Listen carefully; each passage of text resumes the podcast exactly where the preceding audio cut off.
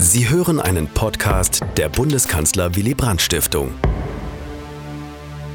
Was ich probieren will heute Abend, ist, ist, äh, ist eine Fortsetzung dieses Versuches, gewisserweise eine Echtzeit-Historiografie äh, äh, zu entwickeln. Äh, die Gegenwart durch äh, das Prisma gewisserweise seiner unmittelbaren Geschichtsschreibung zu lesen. Und wir sind konfrontiert in den letzten sechs Monaten und mit wir meine ich natürlich die ganze Welt, aber besonders Europa mit einer noch nie dagewesenen Situation. Das ist, glaube ich, keine Übertreibung. Äh, ein mittelgroßer konventioneller Krieg in Osteuropa, äh, atomares Säbel, Säbelrasseln, auf das schon verwiesen worden ist, ein entfesselter Wirtschaftskrieg mit Energieembargo, was Gas betrifft, ist der Preisschock um einiges extremer als die Ölschocks von 73 und 79. Und unterdessen steigt die Inflation äh, vermutlich über 10 Prozent in Europa. Und in dem Versuch, die Lage zu erfassen, sprach Herr Bundeskanzler Olaf Scholz am 27. Februar tatsächlich von einer Zeitenwende. Und seitdem hält die Diskussion nicht an. Was bedeutet die Krise für die Berliner Republik? Und die Entschlüsselung gewisserweise dieses Diskurses ist mein Anliegen heute Abend. Ein, die Entschlüsselung eines bestimmten Aspektes dieses Diskurses, das meiner Meinung nach anschließt an bestimmte Diskussionsstränge, die uns aus der Historiografie Deutschlands durchaus bekannt sind. Es ist nämlich eine Diskussion, die innerhalb und außerhalb Deutschlands intensiv geführt wird. Sehr schnell hat sich die Stimmung in Sachen Deutschland im Ausland gewandelt äh, und gewendet in den letzten Monaten. Herr Scholz, der in diesen Tagen für die UN-Generalversammlung und für Treffen in DC nach Amerika reist, sollte äh, sich darauf gefasst machen. Äh, zu Trumps Zeiten wurden Angela Merkel und die Bundesrepublik unter liberalen Beobachtern noch als Anker des Westens gefeiert nicht mehr. Scholz mag zwar die Zeitenwende ausgerufen haben, aber Deutschland gilt weit und breit als unsicherer Kantonist in den heutigen Tagen. Und es geht nicht mehr nur wie zur Zeit von Trump um Verteidigungsausgaben, sondern um eine umfassendere Kritik des Modells Deutschlands. Berlin steht also in diesem Jahr nicht nur von, vor funktionalen Herausforderungen, sondern, würde ich behaupten, auf dem internationalen Parkett zumindest vor einer Legitimationskrise. Sucht man diese Legitimationskrise des Modells Deutschlands im weiteren globalen Rahmen, vor allem vielleicht im Anglo, in der Anglosphäre, die ich natürlich am meisten und am intensivsten rezipiere, versucht man diese Legitimationskrise dingfest zu machen. Sucht man einen Ort, eine Verkörperung, ein Ground Zero gewisserweise dieser Krise, kommt man schnell nach Ludwigshafen und zwar zur BASF. Die BASF verkörpert geradezu die Zweideutigkeit der Erfolgsgeschichte der Deutschland AG. Die BASF ist natürlich ein Traditionsunternehmen, Mitbegründer der IG Farben, leitende Firma in Görings Vierjahresplan und Bauherr in Auschwitz. Der Stammsitz in Ludwigshafen ist eine Mammutanlage. Die Firma rühmt sich, weltweit die größte in der Chemiebranche zu sein Insgesamt beschäftigt BASF 40.000 Menschen direkt. Und das sind natürlich gute Jobs in Deutschland mit gewerkschaftlicher Vertretung und Betriebsrat, allem drum und dran. BASF ist als Investor und Handelspartner überall präsent und geschätzt. Das Problem ist, dass das Stammwerk in Ludwigshafen viel Gas verbraucht und dieses Gas kam bisher vor allem aus Russland. Nicht nur das, über die Tochterfirma Wintershall ist man im gesamten Gasgeschäft mit Russland verstrickt. BASF natürlich ist kein Objekt der Macht. BASF hat Einfluss. Die Firma ist ein historischer Akteur. Seit den 90er Jahren hat BASF unter Beifall aus der Politik engste Beziehungen zu Gazprom gepflegt. Die Ludwigshafener stehen geradezu für die Verquickung von Geschäft, Macht und Geopolitik. Der Chef, Martin Brudermüller, Sie werden ihn kennen aus dem Fernsehen, ist ein richtiger Kerl. Er trifft sich gerne mit der obersten Etage in Berlin. Aber was geschieht, wenn ein solches Unternehmen in einem autoritären Staat unterwegs ist? Die Devise heißt natürlich Wandel durch Handel, aber wer verwandelt wen? Die deutsche Firma das Regime oder umgekehrt? Und die Frage ist in diesem Fall besonders akut, weil die BASF nicht nur in Russland, sondern auch in China tief drin steckt. Und die BASF gibt sich nicht gerade zimperlich im Umgang mit dieser delikaten Situation. Zuweilen hat man sogar den Eindruck, dass die Firmenleitung sich geradezu hineingesteigert hat in ihre Rolle als Fürsprecher des Appeasements.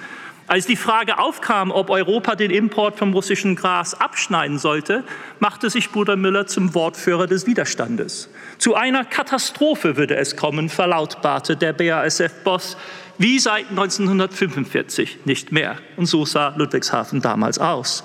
Als die FT ihn auf dieses Statement ansprach, meinte er unverfroren, ein bisschen Übertreibung sei nicht fehl am Platz. Sonst würden die Argumente der Russlandfeigen und Boykottbefürworter das Feld komplett beherrschen.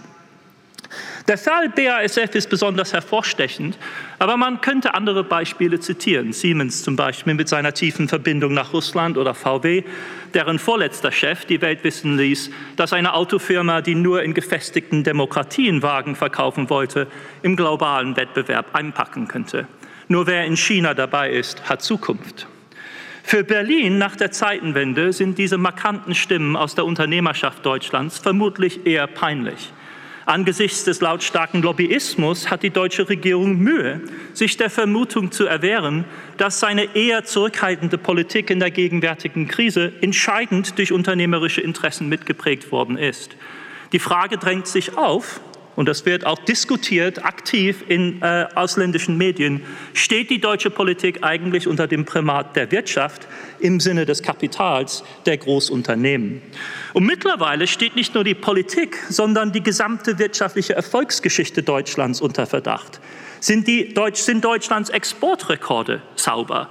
Oder sind sie tatsächlich dem Doping mit billigem russischem Gas zu verdanken? Beruht die schöne soziale Marktwirtschaft, das deutsche Talisman, auf dreckigen Deals mit dem Kreml. Weniger Primat der Wirtschaft also als politische Ökonomie von oben bis unten, und zwar von der unschönen Sorte. Solche Stories sind eingängig. In Amerika würde man sagen, sie gehören zur Tradition des Muckraking, der Dreckschleuder, des Dreckschleuderjournalismus, nach dem Motto, recherchieren wir los, irgendwas haben die Burschen bestimmt am Stecken. Und es ist natürlich nicht von der Hand zu weisen, dass in der gegenwärtigen Lage die BAS, BASF eine laute Stimme hat. Was auch stimmt, ist, dass lang gepflegte Geschäftsbeziehungen Abhängigkeiten schaffen, die nicht ohne weiteres abgewickelt werden können. Aus Deals werden Strukturen, die in Pipelines verankert sind. Das schränkt den Entscheidungsspielraum tatsächlich ein und das hat sich in der Gas- und im Ölboykott-Debatte schmerzlich spürbar gemacht. Berlin und Europa taten den entscheidenden Schritt gegen Putin letztendlich nicht. Was aber vor allem in der Waage wog, war nicht die Bilanz von BASF als solches, sondern die volkswirtschaftlichen Auswirkungen eines Gasstopps. Vor allem ging es natürlich um Arbeitsplätze. Und als es dann ernst wurde, wichen weder Berlin noch die anderen europäischen Regierungen, mit Ausnahme Ungarns, von den breiteren Sanktionen gegen Russland unter Unterstützung Kiews zurück sodass die Entscheidung, den Gashahn abzudrehen, letztendlich Moskau oblag. Und dort gelten nicht die Interessen Gazproms oder Oligarchen, sondern Putin und seine Sicherheitsberater.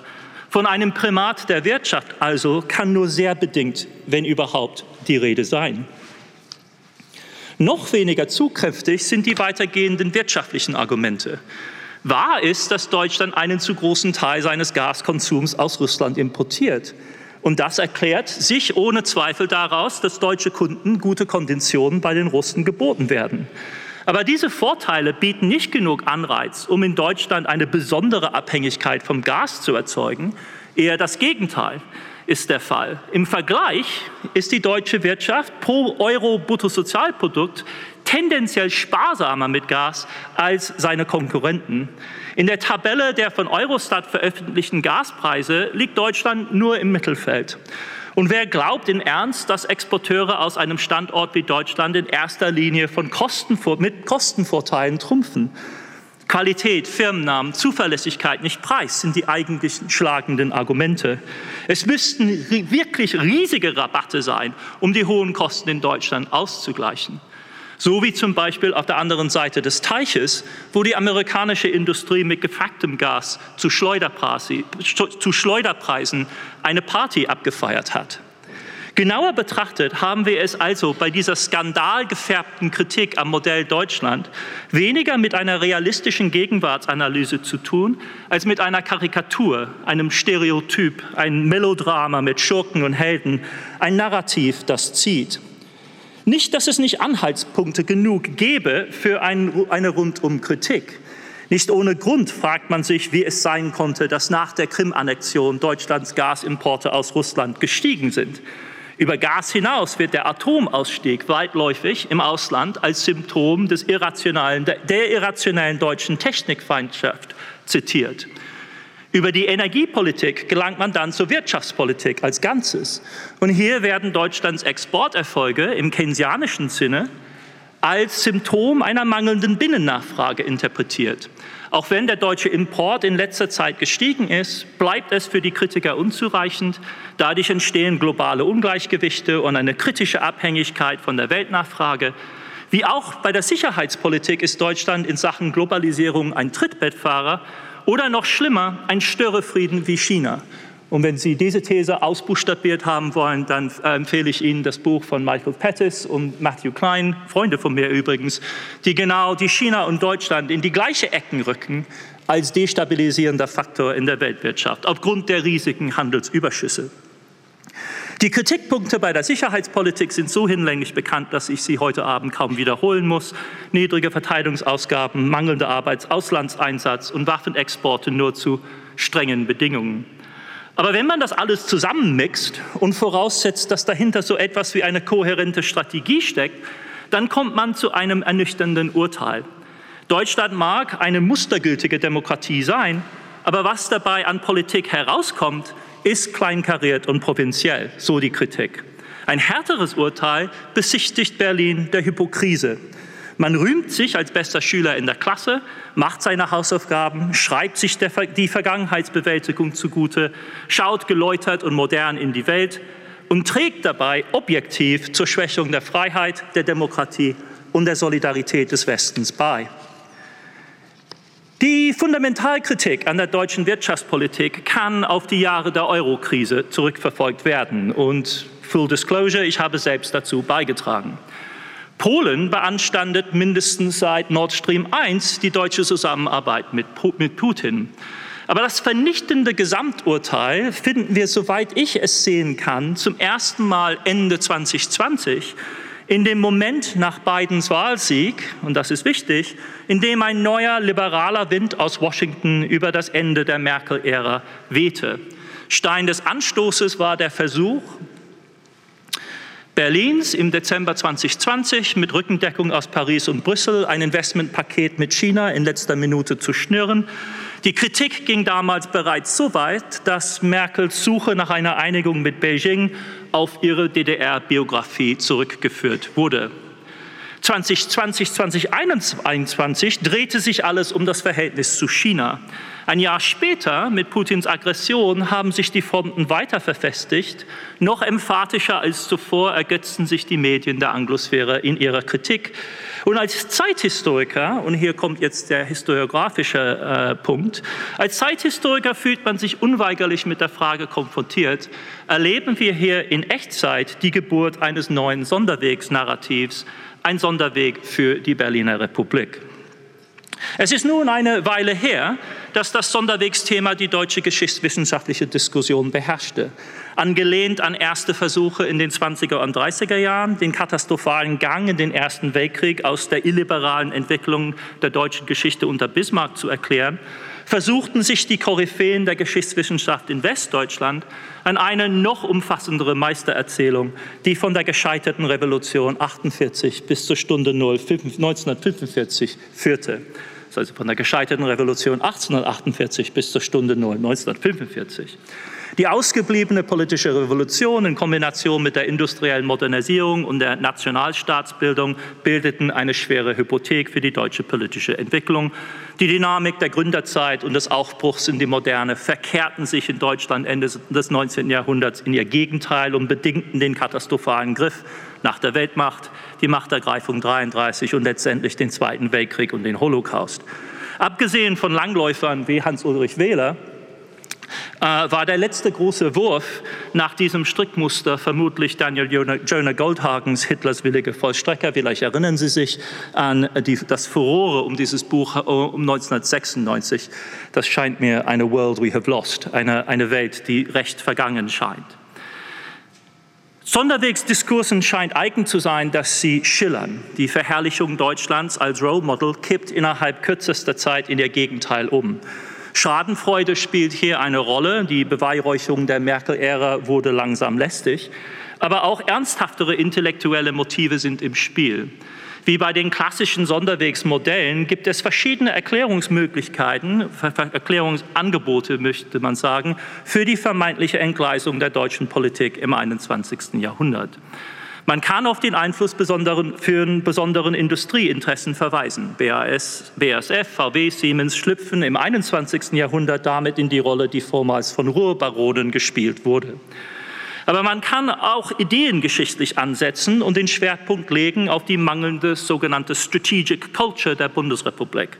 Die Bundesrepublik tut sich schwer mit den, heißt es, mit den tragischen Erfordernissen der Geopolitik und verfällt durch die Weigerung gewisserweise in diesen bitteren Apfel zu beißen, entweder in Naivität oder Heuchlerei. Das zum Beispiel die These von Bob Kagan. Unterschiede in den strategischen Kulturen wiederum haben einen Unterbau in der spärlichen Think-Tank-Landschaft der Bundesrepublik oder der zurückgestauchten Rolle des Militärs in der deutschen Öffentlichkeit. So mögliche Erklärungsansätze.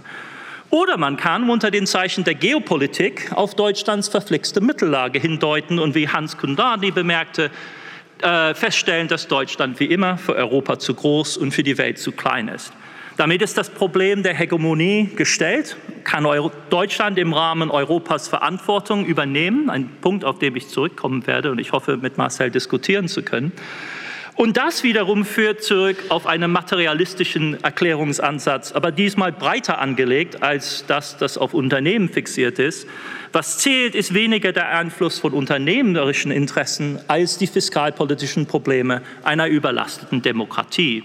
Berlin hat mit Schuldenbremse und, der, und die schwarze Null auf dieses Dilemma geantwortet. Aufgrund dessen investiert Deutschland nicht mal zu Hause genug. Warum also würde man auf globaler Ebene mehr erwarten? Hegemonie kostet nun mal Geld. Die Thesen sind Ihnen vermutlich alle geläufig. Aber auch das, die Szene, die wir heute Abend abspielen, ist für die Sonderwegsinszenierung charakteristisch. Ich mit meinem englischen Akzent trage Ihnen, einem progressiv gestimmten äh, Publikum in Berlin, diese Kritik am deutschen Modell vor wohl wissend, dass Ihnen als Kenner der zeitgenössischen Szene ein Großteil dessen, was ich sage, bereits geläufig ist und sogar teilweise Zuspruch ernten wird. Wir wiederholen damit die historische Struktur der Sonderwegsdebatte. Die Debatte begann ja in der Zwischenkriegszeit mit Emigranten wie Eckhard Kehr, deren Kritik an der nationalen Geschichte nach dem Krieg lautstark in Westdeutschland aufgegriffen wurde. Und Willy Brandt war unter denen, die damit gerungen haben. Paradox an dem Ganzen weil, äh, ist, und das hat Brandt erkannt, dass die, eine monolithische Sonderwegsvorstellung ja eigentlich eine geschlossene nationale historische Entwicklungslogik voraussetzt, die eine solche Tendenz zur Selbstkritik eigentlich ausschließen müsste. Um es pointiert zu formulieren, in einem Land, das vermeintlich aus Untertanen besteht, darf es die SPD und einen Kanzler Willy Brandt hier eigentlich gar nicht geben. Kehren wir also zurück an den Anfang dieses Jahres. Versuchen wir uns zu lösen von diesem Sonderwegsparadigma und die Welt anders anzusehen. Drei Monate im Amt findet sich ein sozialdemokratischer Kanzler an der Spitze einer sich progressiv gebenden Dreierkoalition mit dieser noch nie dagewesenen Krise konfrontiert. Die Situation war unübersichtlich. Man glaubte nicht recht, dass Russland tatsächlich zu einer Invasion schreiten würde. Man gab sich gegenüber Kiew zurückhaltend. Man stand vor allem bei den angedrohten Finanzsanktionen schon wieder auf der falschen Seite. Erinnern Sie sich an SWIFT. Und dann kam es ernst und Berlin war erst recht unter Erklärungsdruck. Die Menschen gingen in Berlin auf, der Straße, auf die Straße und am 27. Februar hielt Scholz seine Zeitenwende-Rede. Faszinierend an dieser Rede aus geschichtsphilosophischer Perspektive, wenn ich es so reden darf, ist Scholzes Griff nach dem Historismus zu apologetischen Zwecken. Was sagte der Kanzler nämlich? Die Geschichte wird durch Russlands Angriff geteilt. Es bricht eine neue Epoche an mit neuen Regeln. Die Politik aber auch neue Regeln der Politik, aber auch der Interpretation des geschichtlichen Verlaufes. Unter diesem neuen Licht erscheint die Realität, wie gesagt, unter neuem Aspekt und wir müssen dementsprechend unsere Sichtweise adjustieren. Der Effekt davon ist, dass die Kontinuität mit der Vergangenheit abgebrochen wird. Für Scholz natürlich bequem, Augen nach vorne, Schwamm über die unmittelbare Vergangenheit. Hört man Scholz zu, vergisst man schnell, dass Putins ursprüngliche Aggression gegen Ukraine nicht auf dem 24. Februar 2022, sondern auf 2014 datiert mit der Annexion der Krim und äh, der äh, Besetzung und Destabilisierung der ukrainischen Souveränität im Donbass. Deutschlands Kritiker wird das nicht erstaunen. Natürlich möchte Berlin nicht über die Vergangenheit reden. Das ist ein taktisches Manöver und man wird dementsprechend darüber urteilen. Aber was Scholz damit ausweicht, ist eine Konfrontation mit der Sonderwegskritik. Was er nicht beantwortet, ist die Frage, wenn Fehler gemacht wurden, waren es wirklich nur Berlins Fehler und sind die Fehler, die von Deutschland gemacht wurden, Fehler einer bestimmten deutschen Sorte? Aber warum ausweichen? Ist es nicht besser, diesen Fragen tatsächlich nachzugehen? Und das ist mein Anliegen im Rest meines Vortrags heute Abend. Kehren wir kurz zu der Sonderwegshistoriografie zurück, vielleicht um neuen Anlauf zu nehmen, um neue Inspiration zu gewinnen. Nicht umsonst hat sich die Geschichtswissenschaft in den letzten Jahrzehnten von einfachen nationalen Entwicklungsgeschichten Geschichten, die mit Martin Luther beginnen, über den alten Fritz und Bismarck bis zu Adolf Hitler sich fortschreiben.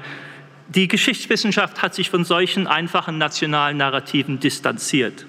Stattdessen argumentiert man in sehr produktiver Weise vor allem mit globalen Problemlagen, durch die man nationale Entwicklungswege vergleichend verfolgt. Man schreibt die Geschichte des Kaiserreichs zum Beispiel nicht mehr nur für sich, bestimmt allein durch die Dynamik der deutschen Geschichte, sondern sieht sie als Teil der Geschichte der ersten Globalisierungswelle zwischen 1850 und 1914, eine Globalisierung unter dem Vorzeichen des Imperialismus natürlich und vor allem natürlich eine imperiale Struktur, die von anderen Ländern vorgegeben worden ist, vor allem natürlich vom britischen Weltreich. Zwei Kollegen hier, die in den letzten Jahrzehnten in sehr produktiver Weise zu dieser Neukontextualisierung beigetragen haben, sehen Sie oben. Man könnte den gleichen Ansatz wählen im Umgang mit der Weimarer Republik und da hat Detlef Peukert schon in den 80er Jahren das Beispiel vorgegeben, in dem die Weimarer Republik herausgerissen wurde aus einem rein nationalen deutschen Diskurs und versetzt wurde in eine breitere Diskussion über die Krisenepochen der klassischen Moderne.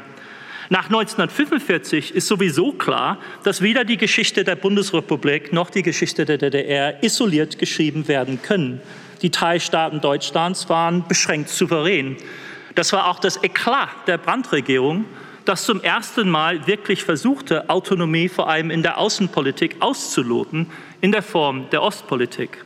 Aber auch in der Wirtschaftspolitik erzwungenermaßen aufgrund der Auflösung des Bretton Woods-Systems Anfang der 70er Jahre begann gewisserweise die Renationalisierung, die Repartikularisierung der Geschichte zwangsläufig aufgrund von äußeren Impulsen. Zum ersten Mal nach 1971 mit der Loslösung des Dollars von Gold hatte die Bundesbank die Möglichkeit, einen, wirklich, einen wirklichen antiinflationären Sonderweg für Deutschland auszuprobieren. Bis zu diesem Zeitpunkt war die Zentralbank Deutschlands, der Bundesrepublik, wie die Zentralbanken von allen anderen Mitgliedern des Bretton Woods-Systems in ein weltweites Geflecht eingebunden, das solche nationalen Sonderwege gar nicht ermöglichte. Der neue Status der Bundesrepublik in den 70er Jahren, so bezeichnend für die Kanzlerschaft von, äh, von Brandt und Schmidt, die sich in der Ostpolitik und der starken D-Mark manifestierte, erzeugte Spannung in Europa und im transatlantischen Verhältnis. Spannung, die dann in den 80er Jahren unter Brandts Nachfolgern, zunächst Schmidt und Kohl, wieder aufgelöst wurden. Stichwort Euro, Euro als Gegenpart zur Wiedervereinigung. Autonomie gebändigt also. Auch unsere heutige Situation ist nach diesem Muster interpretierbar und das ist der zentrale Vorschlag heute Abend. Was wir gegenwärtig erleben, ist weder ein isolierter deutscher Sonderweg hin zu einer nationalen Krise, wie man es zum Teil aus äh, äh der englischsprachigen Medienwelt schließen könnte, noch auf der anderen Seite eine schlagartige Zeitwende, sondern im Gegenteil eine umfassende Krise der Globalisierung, wie wir sie seit den 90er Jahren kennen. Diese Krise entfaltet sich auf verschiedenen Ebenen, global, national, regional. Sie ist heterogen. Es überschneiden sich Kriege, geopolitische Spannungen, eine Klimakrise, eine Pandemie, massive Spannungen im Weltwirtschaftssystem. Und die Herausforderungen potenzieren sich gegenseitig, sodass tatsächlich dieser Effekt entsteht, dass das Ganze noch schlimmer ist, als die Einzelkrisen für sich alleine betrachtet. Schon um 2015 herum wurde für diese Erfahrung in Europa von prominenter Stelle ein treffender Begriff gefunden, geprägt, und zwar vom damaligen Präsidenten der EU-Kommission Jean-Claude Juncker.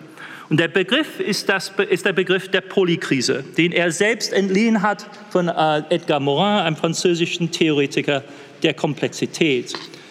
Es ist ein Begriff aus der Komplexitätstheorie, die natürlich in ihrer intellektuellen Entwicklung zurückverfolgt werden könnte auf diese prägenden Jahre der späten 60er und frühen 70er Jahre, in denen tatsächlich in gewisser Weise in neuer Art neuartige Krisen, sei es in der Umwelt, sei es in der Legitimation des, äh, des etablierten demokratischen Kapitalismus, zum ersten Mal diagnostisch festgehalten worden sind. Für Juncker ging es damals, um 2015 herum, um das Zusammentreffen und Überlappen des Syrien-Konflikts, Stichwort äh, äh, Refugees, Ukraine, Eurozone, Griechenland und dann natürlich anschließend Brexit und Trump. Die gesamte Vorgeschichte also, die durch Scholzes hastige Invokation einer Zeitenwende aus der Welt gezaubert wird. Und wenn wir uns mit Juncker auf diese Vorgeschichte einlassen, warum 2014, 2015 Halt machen, offensichtlich geht die heutige Krise der Globalisierung in ihrer komplexen Form, wie wir sie heute kennen, zumindest auf 2008, 2009 zurück.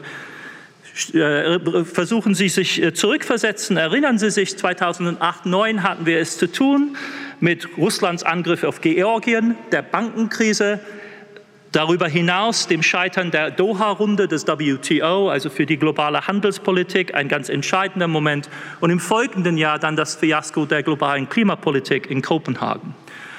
Momente der Globalisierung, die in den 90er Jahren scheinbar unproblematisch waren, sei es die befriedeten Verhältnisse mit Russland, sei es der Fortschritt der globalen Klimapolitik und der globalen wirtschaftlichen Ordnung, wurden auf einmal radikal in Frage gestellt. Wenn wir die Gegenwart gegen diesen breiter angelegten Hintergrund betrachten, dann stehen wir immer noch vor einem Schiffbruch, aber der kommt nicht plötzlich und ist nicht auf Deutschland beschränkt. Und das ist der Punkt, auf den ich äh, im Rest des Vortrags jetzt äh, hinaus will. Die Mängel der deutschen Energiepolitik zum Beispiel sind gravierend. Aber zurückzuführen sind sie im Grunde auf recht generische Probleme. Der Schaden entstand, soweit man urteilen kann, aus der Bereitschaft der deutschen Politik, die Unternehmen im Namen des Marktes walten zu lassen und sie wiederum verfolgen die naheliegenden Geschäfte, die im deutschen Fall eben mit Russland sind, im britischen Fall oder französischen Fall mit Libyen zum Beispiel. Die Energiesicherheit wurde in Deutschland zweitrangig behandelt, wie auch die Beschleunigung der Energiewende. Aber all das sind nicht besonders deutsche Unterlassungen in dieser Zeit, sondern total typisch für, man möchte sagen, die, Neola die, die, die Spätphase der neoliberalen Ära. Zum Beispiel nehmen Sie Frankreich, Deutschlands Nachbar. Statt auf die Sicherheit seiner Atommeiler vertrauen zu können in der gegenwärtigen Krise, kämpft Frankreich aufgrund der fehlenden Investitionen von EDF, teils privatisiert, teils noch im Staatsbesitz, mit Strompreisen, die noch schlimmer sind als die in Deutschland im Moment. Großbritannien hat es sich einfach gespart, überhaupt Gas, Gasspeicher zu bauen. Deutschland hat Gasspeicher und hat sie an die Russen verkauft. Und selbst in Amerika, Land des Energieüberflusses, hat es Texas letztes Jahr geschafft, eine Energiekrise hinzulegen, wie wir es in Europa bislang noch nicht gesehen haben. Ja, ob Sie es glauben oder nicht, tatsächlich in Texas Anfang 2021 gingen die Lichter aus, es konnte nicht mehr geheizt werden und die Leute froren. Das Fazit, im Zeitalter der Polykrise versagt die Energiepolitik überall. Planungsstäbe und Märkte sind weltweit überfordert durch die sich überlappenden Zwänge und die Schwierigkeit, langfristige Investitionen zu organisieren. Deutschland ist kein, in diesem Fall keine Ausnahmeentscheidung, sondern in verschiedener Weise, regional und lokal natürlich bedingt, Symptom eines weiteren Problems. Wenn nicht sonderwegsmäßig, liegt es nahe, die Destabilisierung des globalen Energiemarktes als Symptom der Zeitenwende zu lesen. Putin beschreibt offensichtlich eine Politik der Destabilisierung. Aber Putins Politik hat den Einfluss auf globale Energiemärkte, die es hat, nur weil diese Märkte schon 2021, also vor zwölf Monaten bereits, massiv überreizt waren. Und der treibende Faktor damals war nicht Russland und sein Mächtespiel in der Ukraine, sondern China und die damals sehr schnelle Erholung der chinesischen Wirtschaft von dem Covid-Schock 2020. Das Ergebnis war, dass China selbst eine Energiekrise erlitt und zum ersten Mal Japan auf dem LNG-Markt überholte. Und das, dieser Markt konnte diese zusätzliche Nachfrage nicht verkraften, weil es einen geschlossenen globalen Gasmarkt nicht gibt. Warum? Weil in Russland die Pipeline alle nach Westen laufen und nicht nach China und in Amerika am Golf von Mexiko die Verflüssigungsanlagen für das überreichlich zur Verfügung stehende Fracking-Gas einfach fehlen. Und warum? Angesichts der heutigen Preise ist dieser Mangel an Investitionen einfach unverständlich. Und man denkt sofort an Politik. Aber schauen Sie sich mal einfach die Gas- und Ölpreise seit 2014 an und Sie haben Ihre Antwort. Seit dem Einbruch 2014 in den Preisen für Öl und Gas, als Fracking zum ersten Mal wirklich in die globale Energiebilanz einschlug, erlebt die Öl- und Gasbranche eine tiefe Krise. Oder ich sollte sagen, erlebte die Öl- und Gasbranche global eine tiefe Krise. Niemand hat investiert, in keinem Projekt. Zu diesen Preisen lohnte es sich einfach nicht. Auf der anderen Seite, und das ist in der gegenwärtigen Lage ein Verhängnis, wurde es für Länder wie Pakistan am untersten äh, Ende der Weltwirtschaftshierarchie auf einmal gangbar und sogar zukunftsträchtig, ihre Energiebedürfnisse aus importiertem LNG zu decken, weil er überreichlich vorhanden war und man überall nach Absatz suchte. Wenn dann aber die Nachfrage plötzlich anzieht, wie wir es jetzt erleben, und das war schon 2021 der Fall, nicht erst mit der Zeitenwende, dann haben sie die weltärmsten Konsumenten das Hintertreffen. Und wir haben in Sri Lanka gerade beim Diesel und beim Benzin gesehen, wie schnell sich die Auswirkungen für die Legitimität der damaligen Regierung spürbar gemacht haben. Was der Markt also nicht ausgleicht, muss über die Politik und das heißt über die Staatskassen gemacht werden. Das ist das strukturelle Problem, mit dem wir im Moment konfrontiert sind. Das ist die Frage, die weltweit im Raum steht. Nicht nur hier, nicht nur in Europa, sondern tatsächlich global. Was geschieht angesichts des Öl-, Gas-, Dollar- und Zinsschocks? Und alle kommen zusammen, wenn man ein Schwellenland ist. Ölpreise steigen, Gaspreise steigen, LNG-Ladungen sind gar nicht mehr zu bekommen, der Dollar steigt, das heißt die Bürde der in Dollar äh, berechneten äh, äh, Schulden steigt und die amerikanische Zentralbank zieht die Zinsen an. Wie werden die Schwellen- und Entwicklungsländer mit, dieser, äh, mit diesem Perfect Storm äh, über die Runden kommen? Und das ist auch die Frage, die in diesen Tagen in Europa im Raum steht. Wir haben lokal, regional in, diesem, in dieser Großregion dieses gleiche Problem nochmal abgebildet. Im Moment sind wir in Europa in einem verzweifelten Stadium des Experimentierens ein, ich redete, wir redeten über die, das Schreiben der Historiografie in Echtzeit und es ist tatsächlich der Fall, dass die Entscheidungen, die am Freitag getroffen werden, diese Woche für den Fortgang dieser Geschichte in ganz wesentlicher Weise prägend sein werden. Es gibt verschiedene Stabilisierung und Subventionsmodelle, die über Europa in verschiedenen Varianten ausprobiert werden. Eines aber ist klar, wenn man sie addiert, kommt man auf richtig große äh, Zahlen.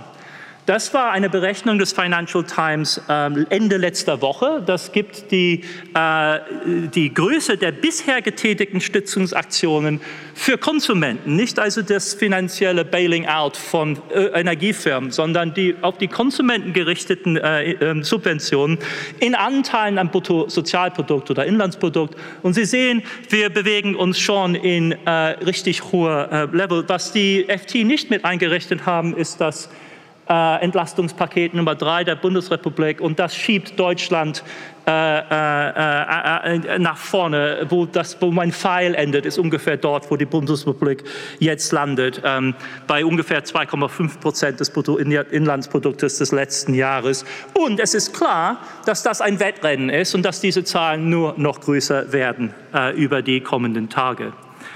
Ich möchte mich fast entschuldigen, dass wir zum Abschluss bei der prosaischen Frage der Finanzen landen.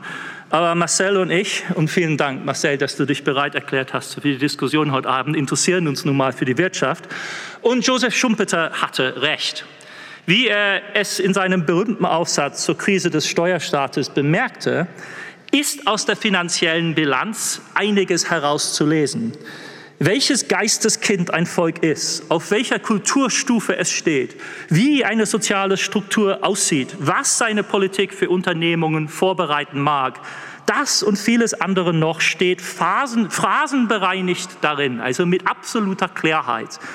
Wer ihre Botschaft zu hören versteht, die Botschaft, die sich aus diesen Finanzbilanzen herauslesen lässt, der hört da deutlicher als irgendwo den Donner der Weltgeschichte. So schrieben die Volkswirte mal vor 100 Jahren. Jedenfalls wissen wir, dass es im Moment donnert. Und in Sachen öffentliche Finanzen hat Deutschland seit 2009 mit der Schuldenbremse versucht, einen Sonderweg zu schreiben, möchte man sagen.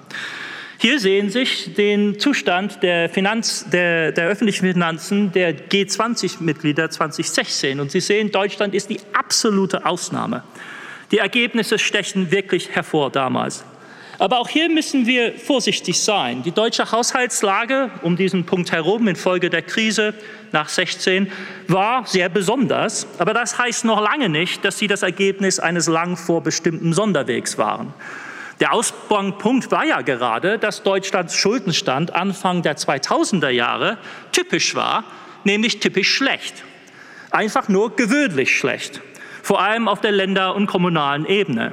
Und die erste große, große, Koalition Merkels reagierte darauf mit einer Schuldenregelung, die zwar krude, aber auch nicht besonders eigenwillig war. Man hat sich das bei den Schweizern zum Teil abgeschaut. Es gibt solche Regeln in vielen föderalen Systemen. Auch Austerität war keine deutsche Erfindung. Man einigte sich bei der G20 im Jahre 2010 darauf. Deutschland der Unterschied ist, dass Deutschland gerade in dieser Zeit in einem Buch mit seiner eigenen Geschichte zum ersten Mal wirklich ernst gemacht hat damit. Und es hatte es natürlich auch aufgrund des niedrigen Zinsniveaus für deutsche Anleihen und, der, und des relativ schnellen Erholung von der Eurokrise leichter als andere Länder, sodass viele Vorteile zusammenkamen, um diesen Effekt zu erzeugen. Wie lange das sich hätte durchhalten lassen, steht in den Sternen. Die Spannungen, die erzeugt worden sind, sind Ihnen alle hinlänglich bekannt, innerhalb Deutschlands und auch auf europäischem Parkett. Und dann kam 2020 Covid und wir standen vor einer noch nie dagewesenen Situation. Klar aber war, dass massive Maßnahmen nötig sein würden, um mit dieser Pandemie recht, äh, äh, äh, auszukommen. Und das würde sehr viel Geld kosten. Und sofort war man wieder bei der klassischen europäischen Frage, auf welcher Bilanz wurden die Schulden landen. Und das ist wieder für die historiografische Einordnung unserer Gegenwart wichtig. Zunächst sah es im Frühling 2020 nach einer klassischen Wiederholung des Grabenkrieges von 2010 bis 2012, also Eurokrise, aus. Frankreich, Italien, Spanien wollten Corona-Bonds. Angela Merkel war dafür nicht zu haben, hatte es ihr natürlich auch versprochen, nicht solange sie lebt, so weiter und so fort. Eine neue europäische Katastrophe mit Deutschland als Angelpunkt war angekündigt. Und es ging heiß her im Frühjahr 2020. Man erinnert sich zu wenig daran, wie nah wir äh, am, am Rande waren, wie alles auf der Kippe stand. Die Kritik an Berlin begann sich auch damals zu sammeln. Dieses Narrativ, an das ich heute, in dem ich heute mich im Dialog befinde, hat dort schon äh, äh, an, an Fahrt gewonnen. Aber dann unerwartet, in gewisser Weise wirklich zum Erstaunen der meisten Beobachter, kam statt unweigerliche Katastrophe für Europa Erlösung. Statt eines ruinösen Vetos ähm, äh, sagte Berlin Ja zur europäischen Schuldenaufnahme in Höhe von zig hundert Milliarden Euros. Die Geschichte wiederholte sich eben nicht. Dieser war der etwas prosaische Moment mit Zoom, Macron und Merkel, mit der glücklichen Ankündigung, dass Berlin und Paris sich unter anderem natürlich unter Mitarbeit des heutigen Kanzlers und sein Gegenpart in Paris, Bruno Le Maire, sich geeinigt hatten auf eine andere Zukunft, auf das Vorhaben, dass die Geschichte sich nicht wiederholen sollte wie während der Eurokrise. Berlin tröstete sich mit der Vorstellung, dass das kein Präzedenzfall sein würde, sondern Ausnahme.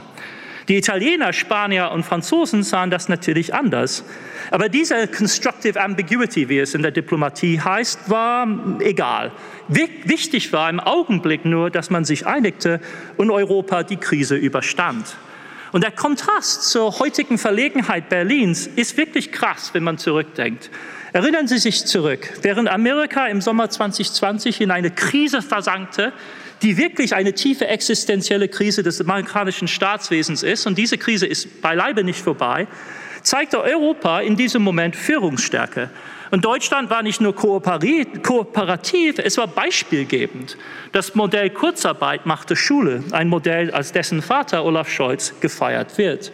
Soziale Marktwirtschaft nach deutschem Zuschnitt war auf einmal angesagt. In Brooklyn und in coolen Orten in der Anglosphäre studierte man auf einmal das deutsche Modell mit Enthusiasmus. Und dazu gehörte auch die Bundestagswahl 2021 und eine neue Regierung, die wie Rot-Grün in den 90er Jahren versprach, den Reformstau zu lösen und dabei auch die Schattenseiten der neueren deutschen Geschichte, auch seines Erfolgsstories anerkannte. Hartz IV war passé. Gefragt waren mehr Sicherheit, mehr Europa, ernst machen mit der Energiewende. Es entbehrt nicht der Ironie, dass es gerade diese Ampelkoalition ist, die sich diese Fundamentalkritik in den letzten Monaten am deutschen Modell hat gefallen lassen müssen. Und sie ist sich der Herausforderung, glaube ich, offensichtlich bewusst, die Regierung. Eine Antwort zu geben, ist, scheint mir, das Anliegen von Scholzes äh, Rede neulich an der Universität in Prag. In diesem Moment muss man sagen, dass Bundeskanzler Scholz seine geschichtsphilosophische Akrobatik tatsächlich auf die Spitze getrieben hat. Unter, der, unter, dem Zeichen des von ihm deklarierten, der von ihm deklarierten Zeitenwende antwortet Scholz auf Emmanuel, auf Emmanuel Macrons Rede an der Sorbonne zur europäischen Zukunft, ohne zu erwähnen, dass zwischen diesen zwei Reden fast fünf ereignisreiche Jahre liegen. Aber das ist zwar für Paris eine Zumutung, aber was Scholz mit seiner Formulierung positiv bewirkt hat, wird gerade durch den Vergleich mit der Position der Bundesregierung 2020 klar. 2020 dachte man trotz weltweiter Corona-Krise noch zwischen Normalität und Ausnahme unterscheiden zu können. Man beharrte geradezu darauf, dass Next Gen EU Ausnahme war. Das war die Berliner Interpretation, ist auch für das Verfassungsgericht recht wichtig. Angesichts des, Krises des Krieges in der Ukraine lässt Scholz dieses Weltbild fallen. Eine neue Zeit ist da, es gelten, gelten neue Regeln. Das mag zwar geschichtlich inkohärent sein, aber ein, bedeutet trotzdem einen politischen wichtigen Schritt, einen Befreiungsschlag geradezu für den geschichtlichen Rahmen des Verständnisses der Politik der deutschen Regierung. In Prag gab Scholz wichtige Impulse zur Osterweiterung der EU, zur europäischen Verfassungsfrage, Sicherheits- und Industriepolitik, aber auch zur Finanzverfassung. Scholz redete von einem neuen Schuldenmodell. Er erwähnte das Schür-Programm, die gemeinsame europäische Arbeitslosenversicherung. Auch das ein Lieblingsmodell von ihm. Und natürlich das Kurzarbeitsmodell, das er so nah am Herzen trägt. Aber worüber er nicht redete, ist das, was das IWF Anfang dieser Woche zur Debatte gestellt hat. Das IWF hat sich in dieser Woche das Thema angenommen der europäischen Finanzzukunft und nimmt in dieser Hinsicht kein Blatt vor dem Mund. Was Europa angesichts der gegenwärtigen Krise braucht, angesichts der Herausforderungen, die sich jetzt mittlerweile im einstelligen Bruttosozialbereich bewegen und Tendenz nach oben, was angesichts dieser kollektiven Finanzkrise Europa braucht, ist eine gemeinsame Fiskalkapazität. Das heißt die Möglichkeit, über Brüssel in größeren Mengen Anleihen zu vergeben und damit die nationalen Haushalte zu entlasten. Das kann man in verschiedener Weise begründen, in der langfristigen Industriepolitik, in den investiven Bereich, beim, beim, bei, bei, bei, der, bei, der, bei, äh, bei der Energy Transition. Das Thema ist an sich nicht das Wichtige, aber die Kapazität muss her. Das Thema ist alles andere als neu. Wir diskutieren es seit mehr als zehn Jahren. 2020 zeigte den Weg, praktisch bereits. 2022 ist wirklich der Moment, das Versprechen der Zeitenwende einzulösen und nicht mehr von Ausnahmesituationen als Alibi zu reden, sondern mit der neuen Realität ernst zu machen. Angesichts der Herausforderungen, die auf das EZB zukommen, der Zentralbank, ist es noch wichtiger, dass sich die Politik der Schuldenproblematik annimmt und offen damit umgeht und eine Lösung sucht. Sonst nämlich sind die Zentralbanker gezwungen, zu Notbehelfen und juristischen Klimmzügen zu greifen, um das Euro zu retten, heißt Italien zu stützen. Eine gemeinsame Schuldenregelung, da können wir natürlich uns keine Illusionen machen, wird in Deutschland erwartungsgemäß zu einem nationalen politischen Drama aufgespielt werden. Aber daran führt, so wie ich es sehe und ich denke auch die Märkte es sehen, kein Weg vorbei.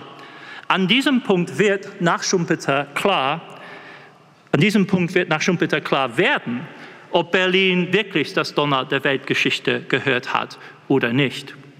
Das mag hoch hergeholt scheinen, aber das, meine Damen und Herren, ist, was ansteht in diesem Moment. Und zum Schluss kommend möchte ich mich auf Willy Brandt beziehen und einige Zeilen von ihm, die mich in der Ausstellung heute Morgen bewegten und zum Denken anregten.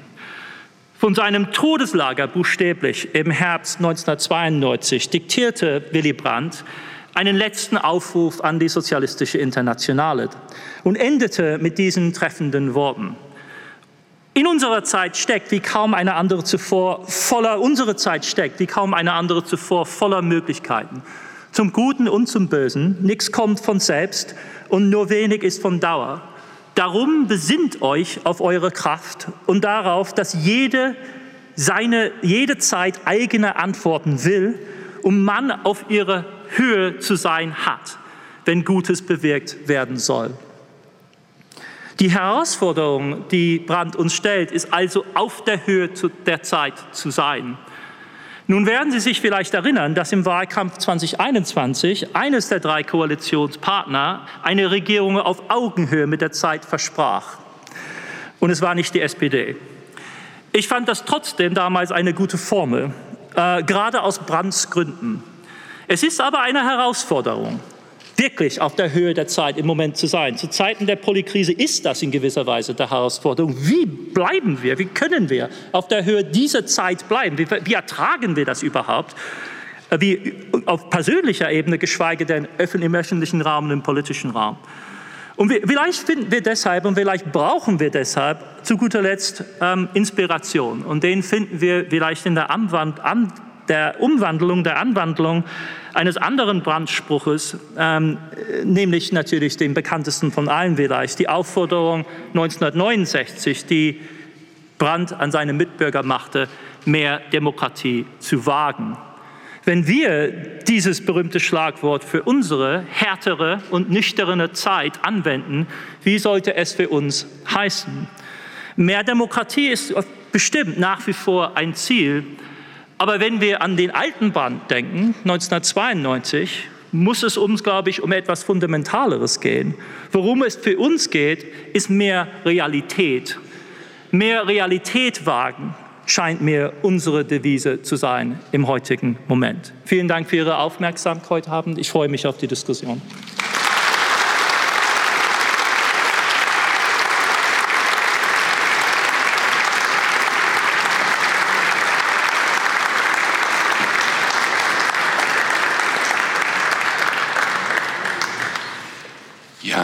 Ganz, herzlichen Dank, Adam, für, für die Rede. Die, du hast von Inspiration gesprochen. Ich glaube, ähm, es hat viel Inspiration uns gegeben, viel Food for Thought, viel zum Nachdenken. Ähm, ich habe gedacht, es wäre vielleicht schön, wenn wir das nehmen, was du besprochen hast und in die Zukunft schauen und fragen, ähm, Du hast über eine Zeitenwende gesprochen. Ähm, was bedeutet die Zeitenwende? Wie können wir die Lehren aus der Vergangenheit auch auf die Zukunft anwenden? Was steht uns bevor? Und wie müssen wir uns ändern in Deutschland und Europa, um das zu gewährleisten? Ähm, aber vielleicht eine Frage zum Einstieg auch nochmal zu verstehen. Du hast über den deutschen Sonderweg gesprochen. Mir hat das sehr gut gefallen äh, in deiner Rede. Das ist sehr so uns Deutschen letztlich einen Spiegel vorzuhalten, sagen, was macht uns eigentlich anders? Wie handeln wir anders? Mhm. Und die große Frage ist immer, wieso? Um zu verstehen, was wir anders machen können, anders machen sollen, ist, glaube ich, wichtig zu verstehen, woher kommt das? Woher kommen die Werte? Und eine Sache, die mich auch persönlich umtreibt ähm, und viele, glaube ich, in Deutschland, ist das, was du präsentiert hast über äh, das Thema Sparen und Schulden, unser Umgang mit Geld. Mhm. Und es gibt, glaube ich, kaum eine Gesellschaft, die, wo die Menschen so viel Angst vor Inflation haben. Mhm großes Thema im Augenblick. Ich würde sagen, im Augenblick zu Recht, aber ähm, trotzdem ist es in Deutschland noch mal ein größeres Thema, obwohl wir über die letzten 70 Jahre eigentlich kein Land in der Welt gab, das eine geringere und stabilere Inflation hatte als wir. Und dann heißt es ja Hyperinflation 1923. Da erinnert sich zumindest heute niemand mehr dran, der heute noch lebt. Trotzdem ist es ganz tief verankert. Und dieses Thema Mentalität zu sparen und Schulden und ähm, auch der, der, die Sprache schon, Schulden von Schuld, ja, dieses moralische Aufgeladensein, das würde mich interessieren, wie du das siehst, ob du siehst, das ist eine Rolle davon, woher kommt das? Mhm. Du hast, die, du hast über Leistungsbilanz, Handelsüberschüsse gesprochen, ist ja letztlich auch eine Ersparnis. Ne? Wir sparen mehr als der Rest der Welt und häufig die Einstellung, was ja, ist daran falsch? Was, was daran, daran falsch? Und alle anderen sollten doch so sein genau wie wir. Ja, ähm, also das würde mich interessieren. Hat das was damit zu tun? Wie siehst du diese besondere Mentalität und Einstellung, die, glaube ich, viel im Wirtschaftsmodell erklärt? Ja, danke für diese Frage. Ich bin ein bisschen hin und her gezogen, weil der, der Ansatz oder der, der der Draht, also wo ich hin wollte mit, der, mit, der, mit, diesem Talk, ist ja, ist, ist ja sonderwegs kritisch. Also ich will das ja in dieser Form nicht stehen lassen, gar nicht. Ähm, das heißt aber nicht, dass, dass es nicht Besonderheiten gibt. Ähm, die Frage ist nur, wie, wie, hoch man sie aufhängt und wie man sie erklärt und ob man daraus eine holistische Gesamtsicht gewisserweise eines Landes macht oder einfach nur nüchtern verschiedene Phasen anerkennt in verschiedenen Sektoren, die auch sehr mitbedingt werden durch äußere Umstände, durch Komplexe dieser Art, aber auch zum Teil durch kulturelle Komplexe. Das heißt also nicht strukturell fahrtabhängig, sondern gewisserweise als gewählter Pfad immer wieder dann reproduziert werden. Also Entscheidungen, die getroffen werden. Und, und ein Ansatz in dieser Hinsicht ist, ist, ist diese Idee der Invented Traditions. Also die, es ist ein, ein Ansatz, der aus der britischen Sozialgeschichte, ähm, äh, kritische Sozialgeschichte, Geschichte kam, die die nicht weniger sonderartige Entwicklung Großbritanniens in Frage stellen wollte und das ganze Gerüst an sogenannten Traditionen, das sich herum äh, aufgebaut worden ist, Monarchie, die Tradition der Oxbridge und Cambridge Colleges, die sich alle als ganz jung herausstellen und buchstäblich erfunden. Also tatsächlich, jemand hat sich in Kings gedacht, yeah, wir machen jetzt, was weiß ich, Weihnachtsfete und das wird jetzt von der BBC übertragen. Und auf einmal hat man eine Tradition des, des, des, des, des Chors, das zu Weihnachten in die gesamte britische Empire singt kommt. Und so ähnlich denke ich auch über die deutsche Inflationssache nach. Warum wird diese Geschichte ständig neu präsent gemacht? Und da gibt es konkrete Antworten darauf. Also die Bundesbank macht sich das zum Programm in den 70er Jahren, das zu reaktualisieren. Ganz gezielt. Das wird dann immer wieder propagiert, immer wieder aufgerufen. Und es ist nicht nur, es gibt gute Gründe, sich über Inflation zu sorgen. Und Deutschland hat zwei absolut massive Geldentwerfungen durchgemacht und das hinterlässt natürlich Spuren. Aber diese Aktualisierung, diese Reaktualisierung ist ein politischer Effekt, also der ganz bewusst dann auch manipulativ eingesetzt wird. Man, man gerät dann leicht in diese alternative Position, die zu voluntaristisch ist, die, in, die zu intentional ist. Aber äh, die Realität liegt offensichtlich dazwischen. Und zum Teil sind sehr subtile Effekte, in die man hineingerät deren, deren äh, das, das wirklich, eines der wirklich verpierenden Dinge zum Beispiel ist, ist die ungeheure Schwierigkeit, den Menschen, vor allem im deutschsprachigen Raum, die Realitäten der italienischen Finanzposition darzulegen. Und ich habe mehrfach erlebt, gewisserweise als behavioristisches Experiment, dass man deutschen Publikum die, die Primärbilanz de, des italienischen Staates vorlegt, die klar vorweist, dass niemand in Europa mehr Austerität betrieben hat als, als Italien. Und nicht für zehn Jahre, sondern für 25 Jahre. Und die Erkenntnis ist da, wenn Sie aber dann das PowerPoint ausmachen, sind Sie in zwei Minuten, drei Minuten wieder bei der alten Story dass die Italiener einfach nur mit dem Geld prassen und was weiß ich. Es ist wirklich so eine, es sind wirklich schwer zu äh, analysierenden äh, Kommunikation, Kommunikationsgeflechte, die in die Welt gesetzt worden sind. Und äh, ja, ich meine, du machst, du machst ja selbst eine gewisse Form der Kritik an diesen Strukturen in deinen Arbeiten zu den verschiedenen Mythen der deutschen Erfolgsgeschichte. Die Dinge sitzen sehr tief und äh, äh sind, sind äh, umlagert von sehr wichtigen Interessen, die auch an diesem Narrativ dann ein Interesse haben. Um so ein bisschen Teufelsanwalt zu spielen. Yeah. Ich meine, eine Antwort, die wir auch häufig erhalten, ist, guck mal, der Erfolg gibt Deutschland recht. Ja. Also es gibt kaum, also es ist eine beeindruckende, das Wirtschaftswunder, von ja. dem häufig gesprochen wird, das, das, stimmt ja auch, ist ja auch richtig. Ja. Ein Land, das jeglicher Hinsicht am Boden liegt und alles neu aufbauen muss, einen so großen Erfolg zu haben. Und äh, um jetzt so in die Gegenwart und auch in die Zukunft zu schauen, ähm, äh, ist es natürlich gefährlich, wenn man sagt, die Vergangenheit ist so gut, wir wollen am Alten festhalten. Und du, du redest in deinen Arbeiten, in deinen Büchern auch heute über die Polykrisen, über die vielfältigen Krisen. Und die große Frage ist ja, wie müssen wir uns denn verändern, um die künftigen Krisen erfolgreich zu bewerkstelligen? Und ich will als ersten Aspekt über das politische System, über den Gesellschaftsvertrag sprechen. Wir haben Länder wie China, die mit breiter Brust dastehen und sagen, wir haben das bessere Modell als die liberale Demokratie. Wir haben das bessere Modell als die soziale Marktwirtschaft, die sicherlich ein wichtiger Grund für Deutschland in den, 70, in den letzten 70 Jahren war für diesen Erfolg. Wie würdest du Menschen antworten, die auch Bezug auf Francis Fukuyama, die, na, die Ende der Geschichte, Anfang der 90er Jahre, liberale Demokratie, das ist das politische Modell, das sich durchgesetzt hat und für immer und ewig gesetzt ist. Wie würdest du den Menschen antworten? Ist es, ähm, müssen wir unsere, unseren Gesellschaftsvertrag ändern? Ähm, wie können wir in der Zukunft äh, diese großen Krisen bewerkstelligen und in diesem Systemwettbewerb mit China und anderen Autokratien äh, mithalten? Ich meine, die, die, die Kernaussage zum Schluss, etwas verschlüsselt ist, vielleicht ist, dass es darauf keine einfache Antwort gibt, aber dass Realismus die Voraussetzung ist über die Herausforderungen und auch über die eigenen Stärken und Schwächen. Realismus. Nicht im Sinne einer unnachgiebigen Kritik, die nur Schlechtes sieht. Das war ja auch mein Ansatzpunkt. Also die, die gegenwärtige Kritik am deutschen Modell ist massiv überzogen und befriedigt irgendwelche Impulse bei den Briten und Amerikanern, die sehr wenig mit der tatsächlichen komplexen Realität zu tun haben. Ähm, auch die Geschichte des Wirtschaftswunders ja, fällt natürlich auch unter diese Rubrik, in jedem Sinne, in dem Sinne, dass die Voraussetzungen für das Wirtschaftswachstum in Westdeutschland gut waren eigentlich, sogar übergut in gewisser Weise. Und das Wirtschaftswunder Italiens zum Beispiel oder Spaniens ist in, ist in vielerlei Hinsicht viel beeindruckender als das von Deutschland. Denn Deutschland hatte ja bereits ein Wachstumsmodell, während man das für Spanien in dieser Form nicht so einfach sagen kann. Das heißt, die, Realismus bedeutet wirklich auch zu einer abwägenden offenen, äh, äh, mental offenen Vergleich zu treten zu können. Und ähm, das bestärkt eigentlich nicht das Gefühl, gewisserweise vor einem einmaligen Wunder zu stehen. Die zweite Frage wäre natürlich, ähm, lässt sich eine bestimmte nationale Erfolgsstory verallgemeinern. Und das ist natürlich das, der wirkliche Gedankenfehler an dem deutschen Modell, dass nicht allesamt gleichzeitig Exportweltmeister sein können, aus offensichtlichen Gründen. Das geht nicht. Zu einem Exportweltmeister gehört ein Exportimporteur, ein, Import, ein, Welt, ein Weltimporteur.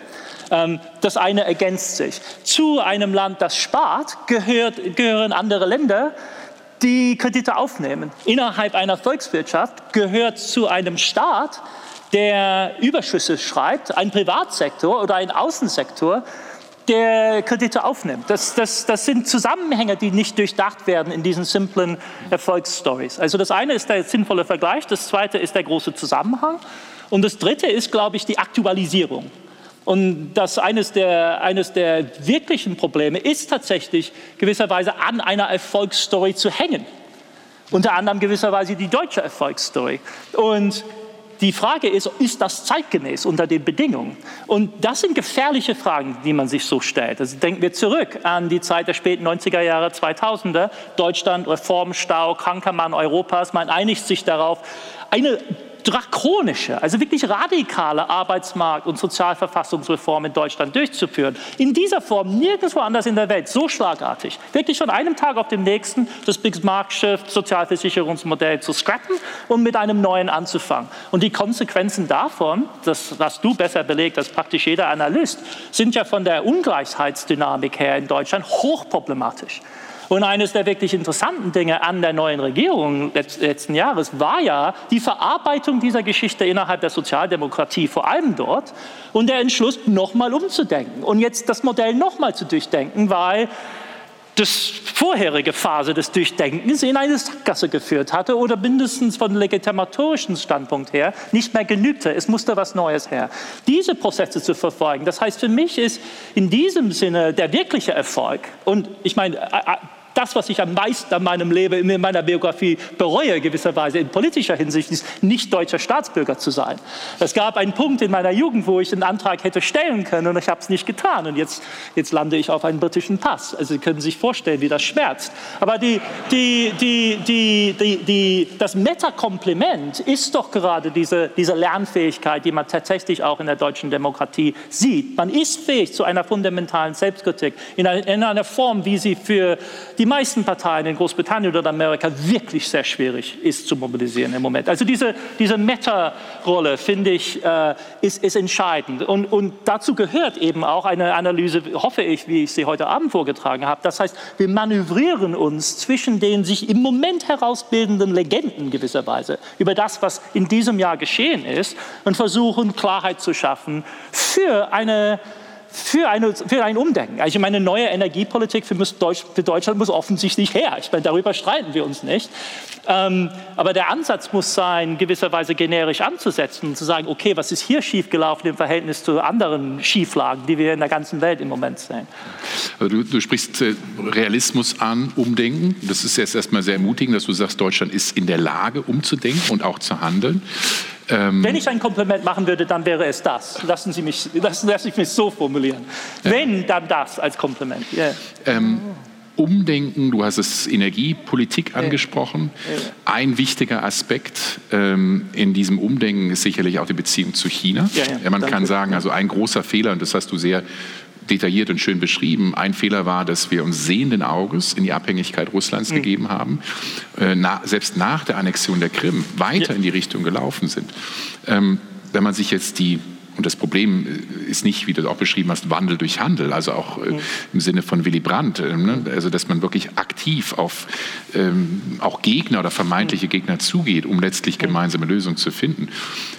Die viel größere asymmetrische Abhängigkeit für Deutschland, für Europa ist gar nicht nur Russland, sondern es ist letztlich China. Nicht im Bereich Energie, aber bei vielen Rohstoffen, bei seltenen Erden, äh, im Bereich Handel. Ne? Wir sind viel abhängiger von China als umgekehrt. Und ähm, da kommt eben auch dieser Systemwettbewerb rein. Ähm, wie sollen wir in der Zukunft ähm, das die Beziehung zu China gestalten. Wir, mhm. wir sind in einer Welt, in der wir zunehmend eine Polarisierung sehen zwischen USA und China. Das hat auch äh, Joe Biden als Präsident letztlich fortgesetzt, ja, den Kurs, den äh, Donald Trump begonnen hat. Was sollen wir als Deutsche, als Europäer machen? Äh, sollen wir den amerikanischen Weg gehen? Wie können wir diese asymmetrische Beziehung zu China lösen? Ja, also das ist ja ein wichtiger Element in, in ja. dem Umdenken, das du beschreibst. Ja, absolut. Danke, dass du uns auf China zurückgebracht hast, weil ich, weil ich mir bewusst bin, dass ich dem ausgewichen bin. Ähm, ein wichtiger Punkt auch für mich in die Analyse, wenn du sagst, wir sind sehenden Auges auf Russland, haben uns gewisserweise in eine noch größere Abhängigkeit begeben muss das wir hinterfragen. Ich meine, die allermeisten Deutschen haben sich dazu überhaupt keine Gedanken gemacht. Das ist natürlich zum Teil auch das Fatale. Bestimmte Interessen haben in einer engen Weise ihre, ihr, ihr, ihr Eigeninteresse in der Fortsetzung dieser Verhältnisse äh, gesehen und die Politik hat die stark konterkariert. Ich meine, die Politik, die eigentlich die Rolle haben sollte, mindestens große Teile der damaligen wortführenden Politik. Den, man muss den Grünen anrechnen, dass sie unter den Parteien natürlich die kritischsten waren. Auch in Sachen China. Und das ist ja auch interessant an der gegenwärtigen Lage. Es war sehr interessant in der Einschätzung der neuen Regierung Deutschlands, aus amerikanischer Perspektive Anfang 21 war der Lichtblick der Präsenz der Grünen in der Regierung. Und wenn man zurückdenkt an die Konfrontationen zwischen Fischer und Rumsfeld Anfang der 2000er Jahre, ist das durchaus erstaunlich, dass die, die Grünen begrüßt werden als Mitstreiter im, in der liberalen äh, Weltfeldzug oder Weltkreuzzug gegen, oder nicht gegen, aber zu einer Konfrontation mit China jetzt mal klares Wasser einzuschütten und ernsthaft mit den Chinesen über die ausstehenden Probleme zu reden. So kann man es auf der einen Seite deuten.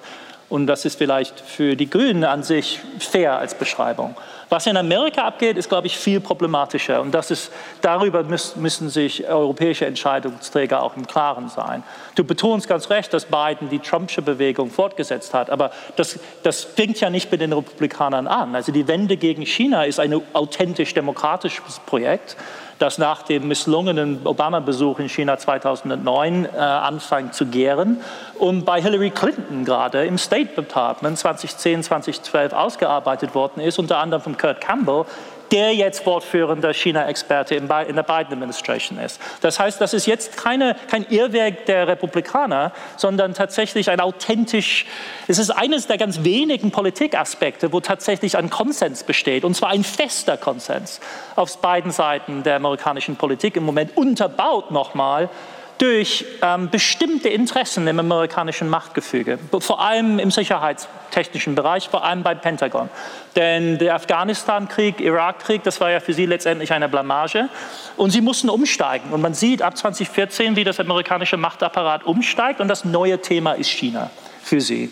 Also das sind wirklich Strukturen, die wir aus früheren Phasen der, der großen Weltpolitik auch äh, betrachtet haben. Ich, man denkt zurück tatsächlich an die Untersuchung von Historikern zum Rüstungswettlauf vor, 20, vor 1914. Ich meine nicht, dass hier eine starke Analogie besteht im Konkreten, aber das mächtige Füge verschiebt sich tatsächlich. Was wirklich interessant ist an der amerikanischen Lage, ist die Spannung, die dadurch erzeugt werden nicht anders als in Deutschland, zwischen den Interessen der Politik, im Kongress einigt man sich auf, viel, auf kaum etwas anderes als auf China, und im Machtapparat innerhalb des Sicherheitsapparates und die, die Spannung, die da entstehen zur amerikanischen Unternehmerschaft, zum Kapital. Und, und das ist wirklich eine, eine, eine Spannung, die wahrgenommen werden muss von außen, denn das das relativiert wiederum die Situation in Deutschland, die ähnlich gespannt ist. Das ist also ein allgemeines Problem. Aber für die Europäer stellt sich tatsächlich die Frage, ob man sich diesem ob man sich anhängen möchte an diesen amerikanischen Zug. Denn der fährt nach seinen eigenen Regeln. Den Amerikanern geht es weder in Europa im Moment im Konflikt mit Russland noch in Ostasien im Konflikt mit China nicht mehr um äh, ausgebaute, komplexe, kohärente regionale Sicherheitsordnung. Die kriegen das nicht mehr auf die Reihe.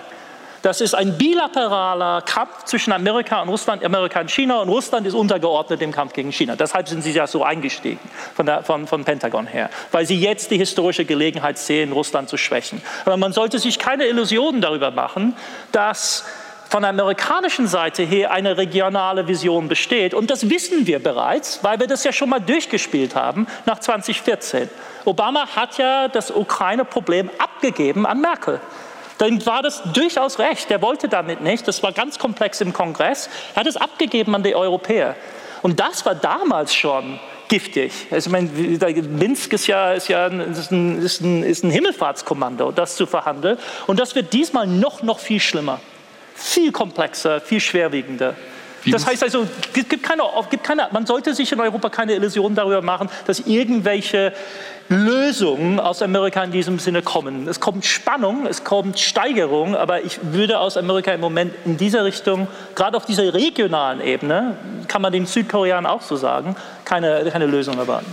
Also du sagst letztlich, Europa muss sich überlegen, ja. was es will und ja. da auch nochmal anzugreifen oder auf den Punkt aufzugreifen. Du hast von einer Deutschland AG gesprochen, von einem eigenen Modell. Ja. Können wir das in der Zukunft noch? Weil wenn du dir alle großen Herausforderungen unserer Zeit anguckst, die geopolitischen, die wir angesprochen haben, man kann Klimaschutz, ähm, digitale Transformation, ähm, Demografie, alle großen Herausforderungen sind globale. Und ähm, erstens meine Frage wäre, welche Rolle für Europa siehst du? Du hast ein paar Punkte in deinem Vortrag aufgegriffen. Die Fiskalunion, da würde wahrscheinlich den meisten von uns in Deutschland erst einmal die Haare zu Berge stehen und sagen, ne, es wird von gern von einer Transferunion gesprochen. Das Narrativ in Deutschland ist gerne, wir werden über den Tisch gezogen, wir sind die Zahlmeister. Aber ich will dir mal so ein bisschen ne, deine Vision. Können wir wirklich in Zukunft noch von einer Deutschland AG sprechen? Für vorherigen Wirtschaftsminister Peter Altmann, den ich sehr schätze, hat gesagt, wir brauchen mehr nationale Champions. Und da habe ich mhm. mal gedacht, ist es überhaupt noch realistisch, mhm. über nationale Champions zu sprechen? Also Unternehmen mhm. müssen wir nicht viel eher über europäische Champions sprechen? Also welche Rolle siehst du für Europa ähm, und was müssen wir tun, damit wir letztlich auch eine starke Stimme haben? Nee, ich gehe davon aus, dass es für die europäischen Nationalstaaten im Grunde keine Zukunft gibt auf, äh, auf, auf, dem Welttapet. Das ist wirklich, das ist eines der, der tiefen Illusionen der Briten mit Brexit. Also dass es ein Global Britain gibt außerhalb Europas. Das, ja, man, man, sieht ja, es wird ja in peinlicher Form vorgetragen, wie das nicht der Fall ist. Versuchen Sie mal als Brite in letzter Zeit nach Indien zu reisen zum Beispiel. Es ist ein Desaster. Ähm, die, die, aber im Ernst, offensichtlich muss es darum gehen, diese, diese Rede der europäischen strategischen Autonomie ist nicht mehr nur eine Rede, denke ich. Das ist das Problem bei diesen Floskeln, zu unterscheiden zwischen dem, dem was, was man ernst machen, nehmen soll und was einfach nur eine Floskel aus Paris ist. Und mit dieser strategischen Autonomie Europas, ich denke nicht mal, dass das eine Wahl ist. Man, man wird entweder eine Autonomie haben oder nicht. Und die, der einzige Weg dorthin wird über eine, eine, äh, verschiedene Formen der europäischen Kooperation sein. Wenn man auf dieser Ebene kooperiert, dann hat man bestimmt die Größenordnung äh, um äh, in ganz wesentlicher Weise äh, nicht die Weltrichtung zu bestimmen, sondern aber mitzusprechen und auch gewisserweise sich eine Autonomie zu gewinnen. Wir sehen das in der Geldpolitik. Ich meine, eines der Anliegen der Franzosen und Italiener war ja in, dem, in diesem Euro-Projekt, das Problem Währungskrise für sie zu neutralisieren. Und damit haben sie vollen Erfolg. Für sie ist die Problem Währungskrise gelöst. Sie haben mittlerweile eine Staatsfinanzenkrise, das heißt also aus der Pfanne ins Feuer, aber trotzdem ein Problem haben sie damit gelöst. Ähm, das Gleiche gilt natürlich auch für die, für die Industriepolitik und Herr Kanzler, Kanzler Scholz hat das in seiner Prager-Rede ja auch ganz direkt angesprochen und das Gleiche gilt auch für die Sicherheitspolitik. Warum es in Europa mit, im Moment über äh, Verteidigungsausgaben geht, ist einigermaßen schleierhaft.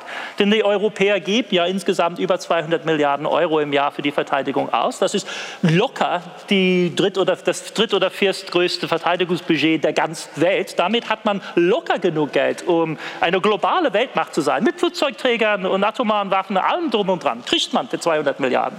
Ähm, man muss es eben nur nicht, organisieren. Wenn man es nicht national genau. alleine machen würde, wenn, wenn, wenn, man, wenn man nicht damit irgendwie Tradition abfeiert, sondern sich überlegt, wie man in sinnvoller Weise dafür sich Kapazitäten kauft.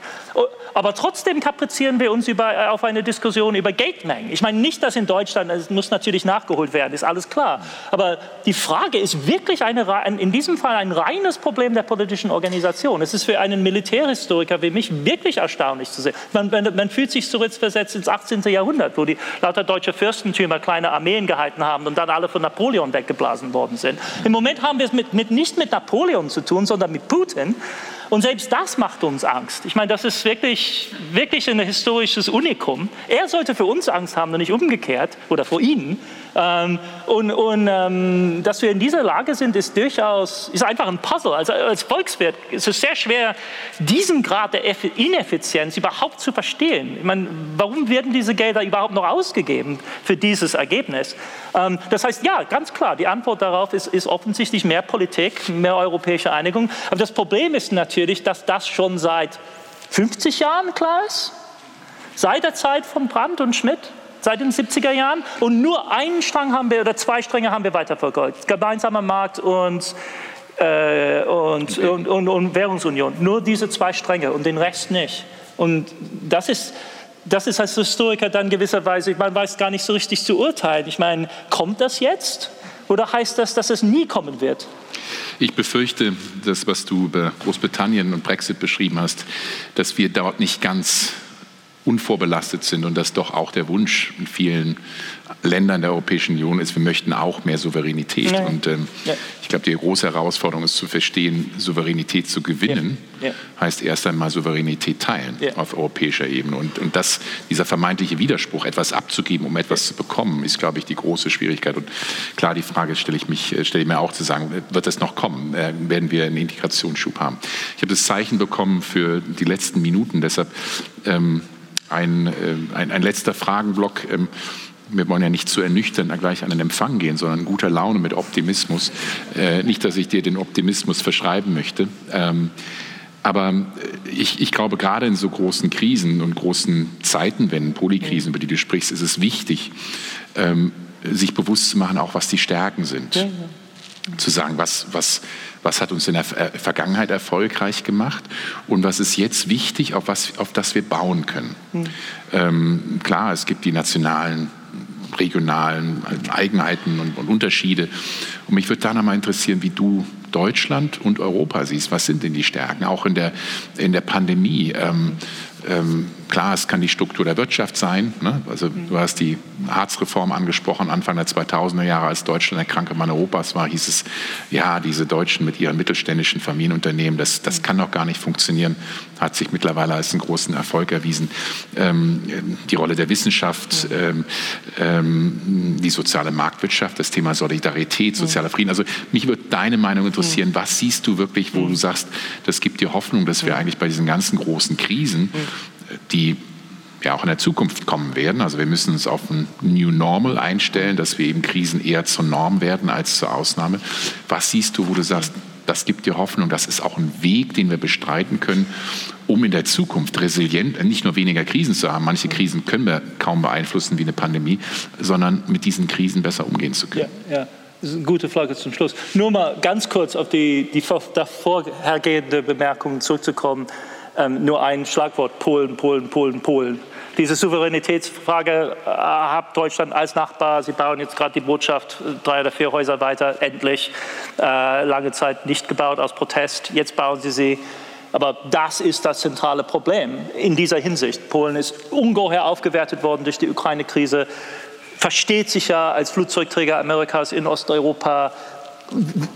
Ungeheuer schwieriges Problem. Und, und ohne einen nicht anhaltenden Versuch, und auch im Sinne Willy Brandts, nicht anhaltenden Versuch, auch unter, ähm, sagen wir mal, ähm, ja, unter, äh, mit Polen irgendwie zu Rande zu kommen und ein konstruktives Verhältnis zu bauen, ist es sehr schwierig, glaube ich, eine positive Zukunft für Europa mittlerweile zu sehen. Es ist zu groß, um vernachlässigt zu werden. Es kann nicht, wie die Franzosen es tun, einfach auf die, auf die Schiene geschoben werden. Und gerade im Moment ist es absolut von kritischer Bedeutung. Und Deutschland hat, steht da vor einer bestimmten Herausforderung, die intergenerationell sich fortsetzt. Und man würde sich das nicht so aussuchen. Und es ist eine, als eine Wahl der polnischen Politik. Aber es führt kein Weg daran vorbei. Ähm, aber auch in Polen sehen Sie und in ganzen Osteuropa sieht man äh, äh, seit den 90er Jahren in enger Verbindung mit der EU äh, die Transition durchmachen aus dem Kommunismus heraus, aus die Staat, staatliche Planwirtschaft heraus, in recht erfolgreiche äh, äh, moderne Gesellschaften hinein. Äh, mit Geldern aus der EU, die Marshallplanhöhe übertroffen haben und jedes Jahr neu fließen da sehe ich, glaube ich, die große Stärke des, des, europäischen Projektes. Das sieht man auch im internationalen Vergleich. Nirgendwo anders in der Welt. Das ist ein ernüchternder ähm, Punkt, aber er ist wichtig. Nirgendwo anders in der Welt ist das Projekt der, des Sozialstaates, des Wohlfahrtsstaates ich verbinde das mal jetzt mit, der Sozialdemokratie und nicht mit der, der, sozialen Marktwirtschaft, von der wir nicht loskommen. Lass uns das mit der Sozialdemokratie verbinden, auch als Drohpotenzial. Tut etwas, Bismarck, denn sonst kommen wir. Dieses Projekt ist wirklich das im, im, im weltweit äh, Einzigartige an Europa. Der Unterschied zwischen Ungleichheit vor Steuern und Ungleichheit nach Steuern, das du so wunderbar belegt hast, ist in Europa einfach riesig.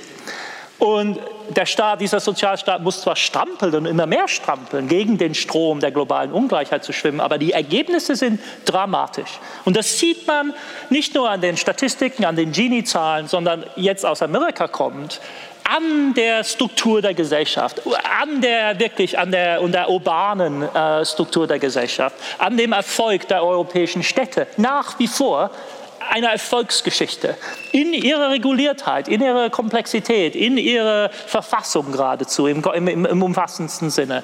Nicht mehr die Hometowns der, der frühen Neuzeit, sondern aber trotzdem sehr komplexe Gebilde, ungeheuer viel ambitionierter in dem Versuch, ihren Bürgern ein angenehmes Leben, ein zivilisiertes Miteinander zu bieten, als irgendwo anders in der Welt in dieser Form. Und das ist, das ist die Erfolgsstory. Das ist keine Erfolgsstory, von der man voraussetzen kann, dass sie ohne weiteres sich fortsetzt. Das ist eine ständige Aufgabe. Und Europa scheitert auch, zum Beispiel an der Pandemie. ist eine Story des Scheiterns letztendlich. Aber das ist, denke ich, in, im internationalen Vergleich das, was aus, äh, hervortritt. Nicht die Wachstumsdynamik unbedingt oder das Humankapital unbedingt, aber diese, diese Strukturen, so widerspenstig sie wie sie sind, so zweideutig sie sein können, wie komplex die Anreize sind, die dadurch entstehen. Das Basteln an diesen Strukturen ist wirklich das Eigenartige. Es ist nicht das große Versprechen, das soziale Europa, das L'Europe qui protège. Es, ist, es, es unter, erfüllt immer die Hoffnung weniger, als man sich davon verspricht, aber trotzdem die Arbeit daran. Und als konkretes Beispiel so unterbewertet, obwohl natürlich nicht bei Olaf Scholz in seiner Geschichtsschreibung, aber insgesamt unterbewertet, das Kurzarbeitermodell. Tatsächlich in der Krise 2020 hat Europa insgesamt demonstriert, dass was wir unter Ökonomen die Involuntary Unemployment nennen, also die, nicht, die, die, die Arbeitslosigkeit im klassischen Sinne. Ein deutsches Modell. Genau, ist, ist, ist im Grunde eine Wahl, eine politische Wahl. Wenn wir nicht wollen, dass die Leute arbeitslos werden, und zwar in riesigen Mengen, über Millionen, also eine, eine Arbeitslosenwelle, wie wir sie in Amerika erlebt haben, 15 Prozent Arbeitslosigkeit, dreieinhalb, vier, fünf, sechs Millionen Menschen haben in einer Woche im Herbst 2020 in Amerika ihren Job verloren. Sechs Millionen in einer Woche. Das ist eine Wahl und in Europa hat man sich dagegen entschieden. Und das ist ein Ausbau des Wohlfahrtsstaates, des Sozialstaates von riesigen Dimensionen, das, in sein, das gar nicht so richtig wahrgenommen worden ist, glaube ich, als, als weiterer Schritt. Aber genau solche Schritte sind die Fortsetzung dieser, will nicht platt sagen, Erfolgsstory, aber trotzdem eine, eine komplexe und sehr eigene und vielversprechende Story. Ich glaube, das ist ein sehr schönes Schlusswort, auch mit Bezug auf die Sozialdemokratie, auf ähm, die ähm, soziale Marktwirtschaft, auf Willy Brandt.